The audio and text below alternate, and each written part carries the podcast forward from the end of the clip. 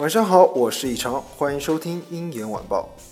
微信将在下个月开启 H 五发行端口的消息，让整个行业沸腾了。H 五这个不温不火的市场，终于迎来了腾讯这个巨无霸。那些想要在腾讯布局之前赚取用户红利的企业们，可要抓紧时间了。今天又有小道消息称，腾讯明年的 H 五手游 KPI 定在了五十亿元。五十亿元呢？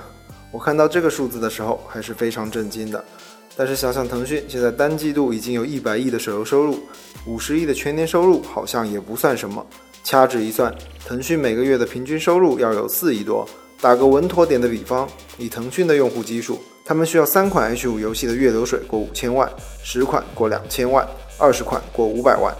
也就是说明年腾讯至少要上线三十五到四十款 H 五游戏。要知道这些游戏不可能全都是腾讯自研的产品。那么剩下的几十款对于 H 五的创业者来说，那就是机遇啊！讲道理，现在 H 五市场只能靠几款作品撑场面，腾讯要在微信上做的也和其他人没有什么区别，并非只有腾讯能拯救 H 五市场，而是说只有腾讯这么强大的游戏生态能够激活 H 五手游市场。现在行业迫切的需要厉害的搅局者洗牌，腾讯来的太是时候了。H 五的消息就说到这儿，接下来我们来聊聊 Pokemon Go。最近有自称是星巴克员工的用户爆料，Pokemon Go 即将更新第二世代精灵，并会在十二月七日发布。透露中称，到时候所有美国星巴克连锁店都会成为 Pokestop，而且还附上了星巴克营销活动的内部备忘录以示证明。